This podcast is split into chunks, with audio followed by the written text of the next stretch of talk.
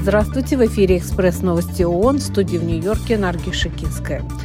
Для ребенка нет места опаснее, чем сектор газа. При этом, если не остановить огонь от болезней, возможно, будет умирать даже больше детей, чем от бомбардировок, предупредили во вторник в детском фонде ООН ЮНИСЕФ.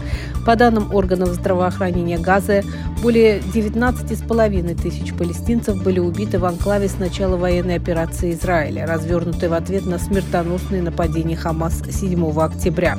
По словам представителей ЮНИСЕФ, у более чем 100 тысяч детей была зафиксирована диарея, которая в сочетании с недоеданием особенно опасна для жизни. Во вторник Совет безопасности ООН проводит консультации по ближневосточному конфликту. Верховный комиссар ООН по правам человека во вторник представил Совету по правам человека в Женеве основные выводы последнего доклада о ситуации в Украине в период с 1 августа по 30 ноября 2023 года. Верховный комиссар сказал, что он сочувствует украинцам, которые имеют право на мир в соответствии с уставом ООН и международным правом. Помимо прочего, Управление Верховного комиссара по правам человека установило, что по меньшей мере 100 гражданских лиц погибли после взятия под стражу российскими властями. Как минимум 39 из них, судя по всему, как отмечают авторы доклада, подвергались пыткам перед смертью.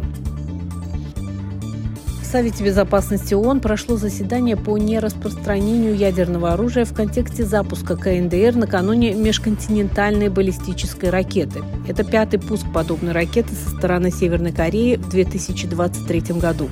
Генеральный секретарь ООН решительно осудил запуск и призвал страну полностью соблюдать свои международные обязательства по всем соответствующим резолюциям Совета Безопасности. Он также повторил свой призыв КНДР вновь открыть каналы связи и возобновить диалог для достижения устойчивого мира и денуклеаризации Корейского полуострова.